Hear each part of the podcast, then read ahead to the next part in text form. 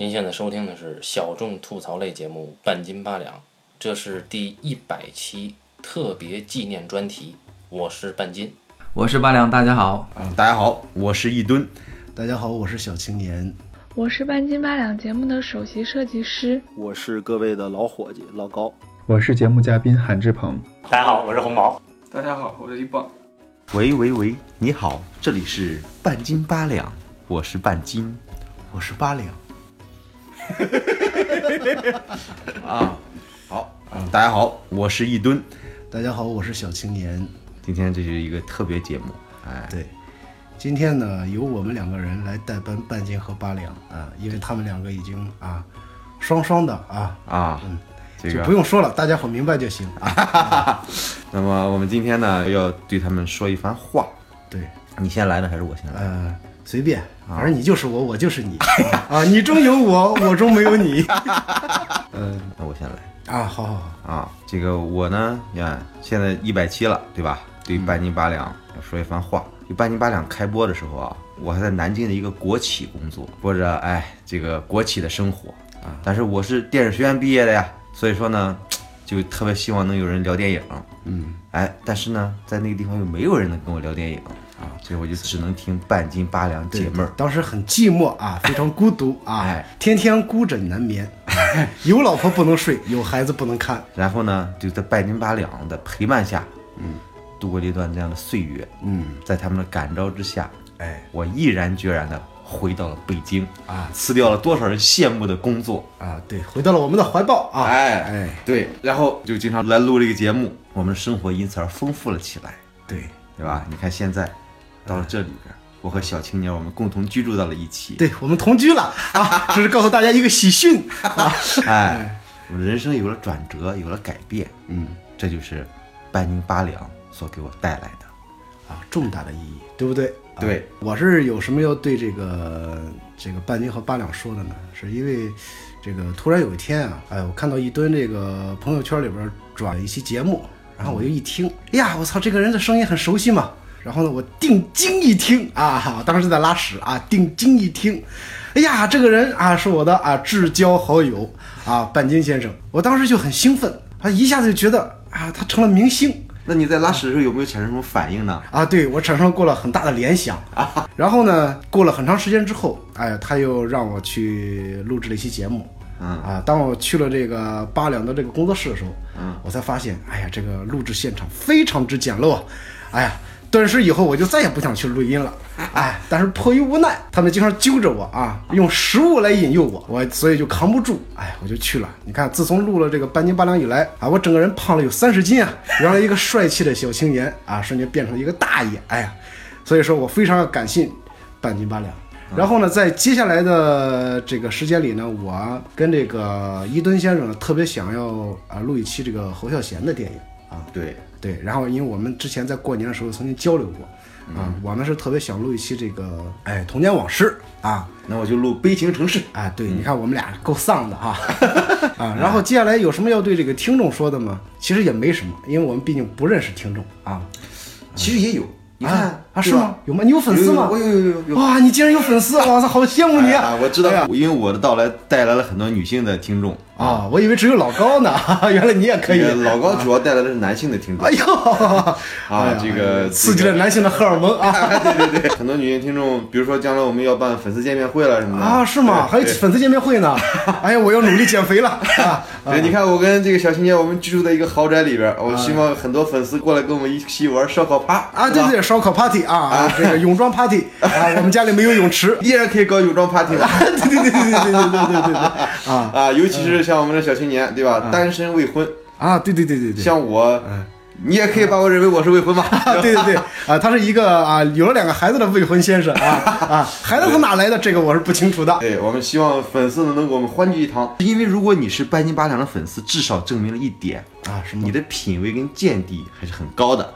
哎呀，不要这样说嘛！那不听的人是不是就是没有品味和见地了，对不对？他们可能还没有接触到这个节目啊。但是呢，真诚的说一句，非常感谢你们能够关注这个半斤八两啊，因为我们都知道这个节目其实做的很烂啊，很烂的一个节目啊，还有粉丝，我其实已经非常诧异了啊，所以我要非常非常感谢你们给这两位捧场啊。对对对对，也确实很感谢，确实很感谢。那除了听了我们俩的之外，也你们也听听其他人的，对对，尤其是老高啊，对对对，其实老高每期节目老高都是胡说八道啊 啊，不过也是可以听听的嘛啊，对对对对，你们啊忍吧忍啊，看在我们的面子上，行，那我们就到此为止吧。好啊，那我们去吃香蕉去。好，恭喜发财。啊，大吉大利。半斤八两的听众朋友们，大家好，我是半斤八两节目的首席设计师。据说是这样的，今天出现在这里呢，主要是因为总有听众朋友还有个别嘉宾说这个八两老师是什么南方小受，这我必须出来力挺一下八两老师啊！八两老师直男有女票。好了，言归正传，我出现在这里当然是因为咱们半斤八两节目迎来了第一百期，恭喜恭喜啊！这里有半斤老师给的任务单，一想对半斤八两节目说的话，大家这么熟啦？当然只能是客套话了呀！祝贺祝贺！好了，我还真有点想说了，我是听咱们节目的时候才知道，原来我是有偿设计啊！听说你们还是派八两来偿的。那我只能借一百七这个机会向八两老师喊个话了，赶紧来尝啊！二最希望听到半斤八两聊的作品，哦，那有一个我还真的是期待了好久啊！我一直想听那个八两老师聊一下他个人观影最佳，听说是一路向西是吗？好了，严肃点，这种事情还是交给听众朋友们吧，看看群众的呼声是什么啦。三最想对听众说的话。我们这个节目是不是才有三千多个听众啊？我想说，这三千多个听众，你们都是第一批登上火星的人啊，有眼光！希望你们对半斤八两节目不抛弃、不放弃。最后还是要祝贺半斤八两节目一百期啦！然后呢，一起走吧！各位半斤八两的忠实听众，大家好，我是各位的老伙计老高。头一次是一个人跟大家打招呼啊，有点不太习惯，因为我们之前都是团伙作案。那么这次热烈庆祝半斤八两开播一百期，呃，一百期是两年多的时光啊，因为我们是每周一更新，非常的漫长的，但是也非常不容易的一个过程。那么在这个过程里面，有一些时间是我陪着半斤和八两，还有一些听众朋友们一起度过的。当然收获了一些肯定吧，也更多还有一些批评，这些东西对于我来说都是非常重要的一些体验。也是非常宝贵的经历，我觉得这些积累吧会汇总到一起，我们会在未来的时间里面把这个节目呢越办越好。在这儿呢，跟大家也说几句心里话，因为熟悉节目的朋友们肯定也能听出来，就是我们参与节目的几位朋友呢，也都是电影行业的相关的从业人员，只是我们还不够成功或者还不够成名。各位还没有听说过我们，但是呢，我觉得参与节目的每一位朋友呢，对电影艺术都有一颗非常真诚的、非常执着的心啊，所以呢，做节目的时候呢，我们也可能尽量的是用我们的态度和我们的理解，把一些我们的经验和我们的一些体验，我们对于一些作品的看法，真实的表露给大家。不管各位朋友们。觉得我们说的到底专不专业，或者到底好不好听，或者说我们可能措辞有问题，啊，有一些激烈，但是呢，里面的东西呢，没有任何的虚假的成分啊，都是非常真诚的表达。那么，其实我觉得电影更重要的，它不是说仅仅是技术，或者说仅仅是明星，它其实有更重要的对于我们这个现实的世界的一些。表现和想象吧，这个过程当中会有很多我觉得我们觉得很有价值的、很有意义的，或者是很有高度的、很有深度的一些作品，呃，我们会把它们搬运过来与大家分享一下，这是一个非常好的一个交流的可能性。那么这也是目前的这个时代里面的一种。给我们的一种新的可能性，因为现在是自媒体时代嘛。然后呢，这个说到一些就是未来节目的一些这个可能，那么在未来的时间里面呢，我肯定也会偶尔参与这个节目，会跟大家经常见面。那么如果大家要是对这个事儿有很大的意见，一定要跟主播半斤和八两。直接反映这个事情。然后呢，既然呢这个节目给我的第一个身份是一个 PlayStation，就是 PS 的主机的推销员，那么大家也知道，肯定我是个游戏玩家。对吧？我觉得未来的可能节目当中呢，我会涉及到一些关于游戏创作和影像创作的一些关系，可能我会聊到一些这个根据游戏改编成的电影，或者是用一些电影的一些思维和元素制作的游戏。那么这两者其实，在今天的这个时间里面，其实里面的关系和内在的逻辑啊，越来越密切，可以互相影响。那么再有呢，就是我们之前比较嗨的一些题材。呃，不管是这个这个武侠电影啊，还是西部电影啊，还是这个日本的这个剑戟片啊、武士片，呃，我们还会再提到，比如说这个武侠片，我们一直还没说啊，就是像徐克导演和胡金铨导演的一些作品，我们肯定会抽时间说一下这个事儿。另外呢，还有就是一些时下的一些院线的一些佳作。一些热点作品，我们也会毫不留情地给出我们的真实的说法，不管是好的还是不好的，是一种态度吧。然后呢，在这儿呢，由衷的跟各位朋友们问声好，向你们道一声谢谢。一百期呢是一个新的起点，也是一个新的开始。呃，我们愿意继续对这个节目保持一种很高的一种热情和更加。呃，谨慎和更加这个客观的态度吧，然后希望一直能够陪伴大家，啊，因为电影给我们所有人带来了非常多的快乐，呃，我们觉得这就是我们做这件事最大的意义，啊，谢谢各位。我不知道半斤八两这个节目对于听众来说有什么不一样的意义，但是对于我而言，我觉得非常重要，因为他在我们大家离开学校之后，又给我们提供了一个。可以聊电影、谈艺术的平台，这一点我相信，包括我在内的所有嘉宾都是非常开心的。当然，在这个过程中，半斤八两，尤其是半斤八两，付出了非常多的心血和努力和时间和精力。呃，尤其重要的是，至少付出了一百次的餐费吧。呃，我相信其他朋友和我一样，应该对这个心里会感到非常的高兴啊！希望这种形式能够继续。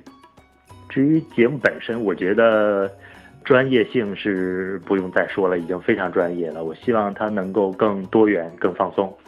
对于下面的节目，我还是呃延续我之前的想法吧。我之前好像就提过，呃，因为我先觉得现在的有一个情况，就是哪怕是大家在主题是聊一部电影，比如说《七武士》或者什么电影，但是大家总是不由自主的会聊到黑泽明这个人啊，或者他其他电影啊、风格呀、演员啊。一些历史典故，我觉得就不如索性，哪怕呃一期做不完，用一期或者两期的时间去聊一个导演。呃，至于导演的那个具体选择，我觉得可以根据当时的情况。比如说，我们可能呃在北影节完了，我们可以聊一聊安东尼奥尼。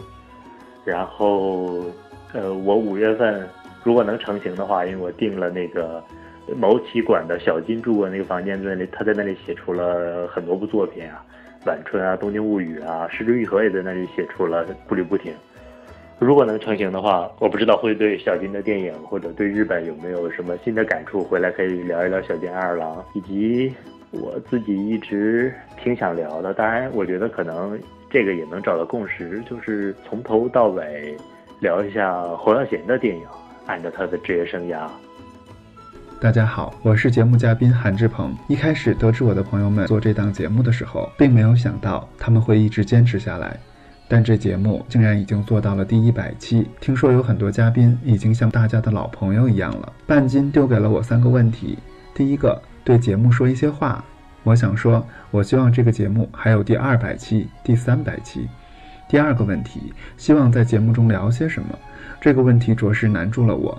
我冥思苦想，觉得可以在节目中分享电视剧《走向共和》和《大明王朝》的观感，同时我也很想听听各位嘉宾在节目里讨论一下政治正确这个命题。为什么政治正确的影视剧会让大家厌烦呢？第三个问题就是对观众说一些话。我想说，如果你们选择听这档节目，那说明你们都是爱电影的，特别开心与你们相遇。求知分享是人生中很重要的两件事。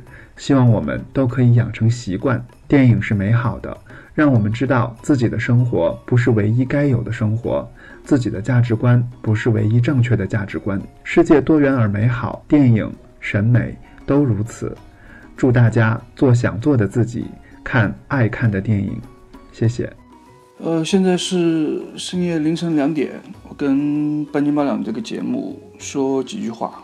呃，第一个问题是想对半斤八两说的话，因为半斤八两这个节目已经做到一百期了，然后推出这么一个特别节目，那当然是希望啊这个节目能一直做下去，做到一百零一期啊，甚至以后会有视频节目，有弹幕，然后也希望这个节目的两位主咖半斤八两永远相亲相爱。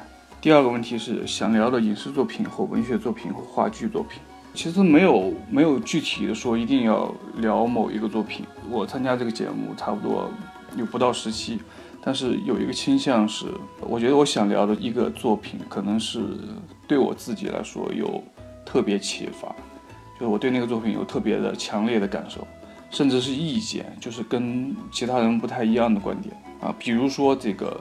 改编的这个《挪威的森林》，可能很多原著党或者说大部分人觉得这个电影不是一个好电影，是一次失败的改编。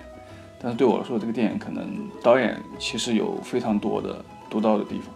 然后第三个问题，最想对听众说的话，呃，就是我想跟很多可能比我小或者同龄的热爱文学和艺术的人说的话，就是不要把所有的时间都花在去看书、看电影。上面，我觉得这些事情都是不是源头，不要希望通过这些东西去看世界、看社会、看人，而是应该把更多的时间花在你们自己跟世界、跟社会、跟人的关系上，然后通过那些再来更好的去看文学作品、看艺术作品。好，谢谢。希望你们对半斤八两节目不抛弃、不放弃。